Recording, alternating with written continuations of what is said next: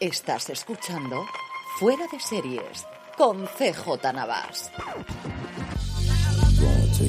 Bienvenidos a Streaming, el programa diario de Fuera de Series en el que un servidor, CJ Navas, te trae las principales noticias, trailers, estrenos y muchas cosas más del mundo de las series de televisión. Edición del viernes 6 de enero, Día de Reyes. Espero que sus majestades os hayan traído todos los regalos que habíais pedido en vuestra lista y recordaros que hoy es el último día para poder aprovechar, por ser oyentes de streaming, el cupón especial de descuento 15 aniversario FDS en nuestra tienda. La tienda fuera de series, la tienda para grandes fans de las series de televisión que ya tenemos abierta en fuera de series.com, en la que podréis encontrar productos con nuestra marca, incluido una edición limitada por nuestro decimoquinto aniversario y una primera colección de tazas muy pero que muy seriéfilas, incluida la especial que hemos lanzado este enero de la Academia Nevermore de miércoles. Pasaros por fuera de series.com barra tienda y aprovechar hasta hoy el cupón 15 aniversario FDS para tener un descuento adicional.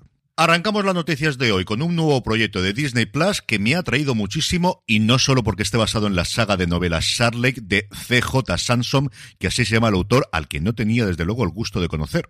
La serie sería una producción británica de los responsables de Becoming Elizabeth, de la serie que hablábamos ayer que ha desaparecido del catálogo de Starz. De hecho, han contratado a Justin Chadwick, que dirigió varios episodios de esa serie, y también la película La otra chica bolena con Eric Bana, Natalie Portman y Scarlett Johansson. Vamos, que le va muy bien estas series de la época de los Tudor. Lo cual va muy bien porque precisamente en esa época se trasladan las novelas, hasta siete ha escrito ya el bueno de CJ Samson, cuyo protagonista es el doctor Matthew Shardlake, un abogado jorobado convertido en detective en la Inglaterra de los Tudor.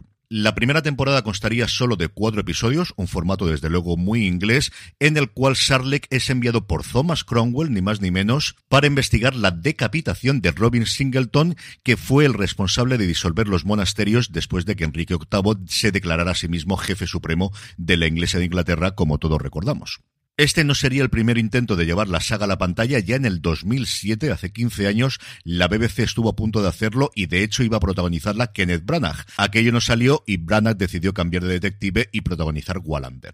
La verdad es que más allá de la anécdota de tener el mismo nombre, me ha traído mucho el personaje, no conocía para nada esta saga de las novelas y ya tengo la primera en el Kindle para empezar a leerla.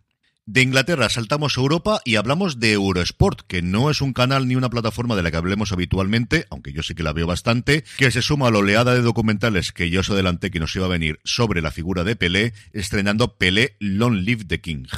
El documental lo van a pasar muchas veces en Eurosport 1 y lo tenéis también disponibles en la app de Eurosport. Y siguiendo con documentales, el grupo MC ha dado a conocer los que va a estrenar este mes de enero en sus distintos canales. Hay absolutamente para todos, desde el regreso de Jay Leno, historias de Auschwitz y la Patagonia Argentina. Canal Historia, por ejemplo, va a estrenar Regresando al pasado, un viaje en el tiempo para revivir momentos cruciales de la humanidad, una serie documental de 12 episodios presentada por Theo Wilson y que cuenta con recreaciones dramáticas que sitúan a Wilson en la escena gracias a la tecnología CGI con material de archivo y testimonios de expertos que analizan con detalle lo que sucedió en cada uno de estos 12 momentos históricos. También en Canal Historia, el 23 de enero a las 10 de la noche se estrena Auschwitz en 33 objetos, que retrata las historias personales que esconde el campo de concentración y de exterminio Auschwitz-Birkenau a través de más de una treintena, en concreto 33, nos ha fastidiado, de objetos encontrados allí. En AMC Crane el sábado 14 tendremos un especial mafia con dos títulos, Mafiosos y Boston Sangriento, al que le tengo bastantes ganas, y subiéndose al exitazo que tuvo Netflix, Dahmer, en sus propias palabras, la serie documental que incluye el testimonio real del asesino el jueves 19 de enero. En Odisea, mañana sábado se estrena Patagonia, una serie producida por la CNN que muestra de forma espectacular la última frontera de la Tierra, y AMC Break tiene la parte más divertida con el garaje de Jay Leno, que en esta séptima temporada tendrá invitados como Gaten Matazaro de Stranger Things, Brie Larson, el presidente Joe Biden o Elon Musk.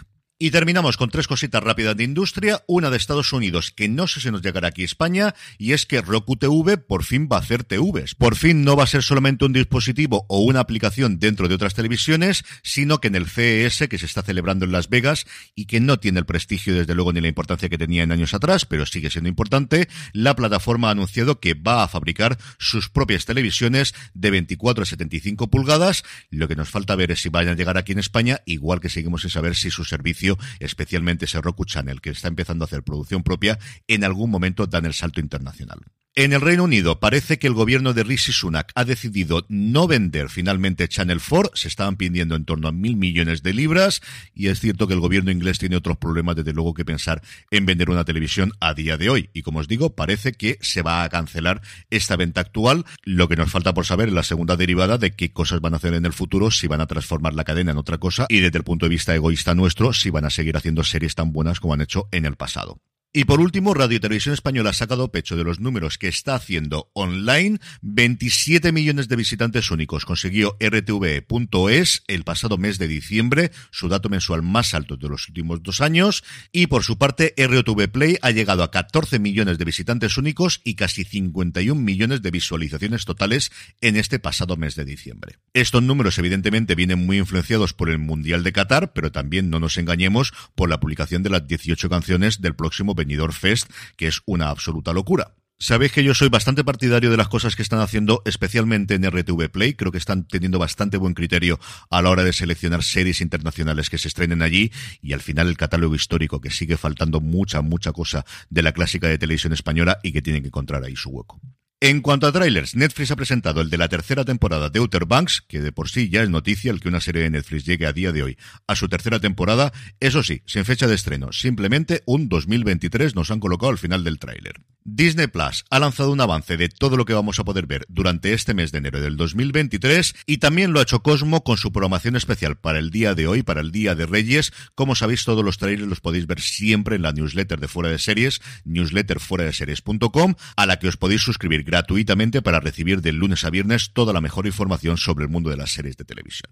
En cuanto a estrenos, Prime Video nos trae hoy una serie que tengo mucha curiosidad por ver, llamada La Plataforma, con Diane Glenn y Martin Compton como protagonistas de este thriller que transcurre en una plataforma petrolífera en la costa escocesa. En el momento en que llega el cambio de turno y la tripulación tiene previsto volver a tierra, una extraña niebla cubre toda la instalación e impide que nadie pueda salir de allí.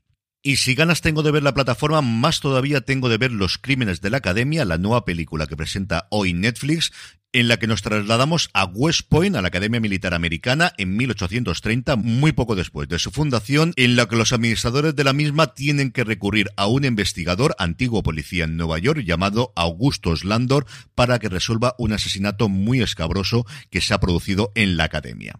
Christian Bell interpretará a este Augustus Landor que, frustrado por el código de silencio de los cadetes, procurará la ayuda de uno de ellos para investigar el caso, ni más ni menos que un joven Edgar Allan Poe que sí que históricamente estudió durante un tiempo en West Point. Al genial escritor lo interpretará Harry Melling en un reparto que además cuenta con Gillian Anderson, Charlotte Gainsbourg, Tony Jones o Robert Duvall. Es viernes y como todos los viernes repasamos el top 10 de las series más vistas en Netflix en nuestro país, un top 10 que vuelve a estar muy renovado con hasta cuatro nuevas entradas en el listado. En el puesto número 10 se halla mi serie favorita, la de todos vosotros, Café con aroma de mujer, bordeando el desaparecer de la lista cuando lleva 51 semanas en el top 10. Algo hay que hacer porque no se puede quedar justo faltando 52, faltando el año completo. Tiene que aguantar sí o sí como sea y Café con aroma de mujer. Hasta el 9 cae la primera temporada de Arely Senao, Canto para no llorar, y hasta el 8 cae la primera temporada del Novato. A partir de aquí, tres novedades. En el 7, la tercera temporada de La Reina del Sur.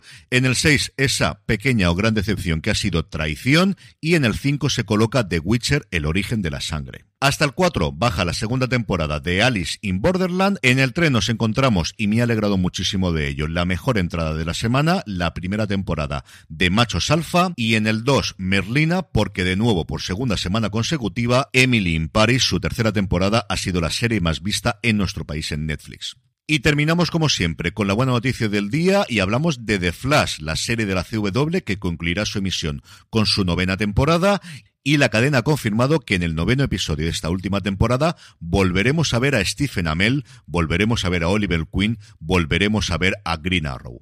No es el único actor de la Arrowverso que va a aparecer en esta última temporada de The Flash. También lo va a hacer David Ramsey, que interpretó a John Diggle o Spartan, Kanan Lonsdale, que interpretó a Wally West o a Kid Flash, y Senthil Ramamurthy, que hizo de Ramsey Rosso o Bloodwork. Yo llevo desde luego mucho tiempo desconectado de la serie de la CW, pero este episodio creo que lo voy a ver.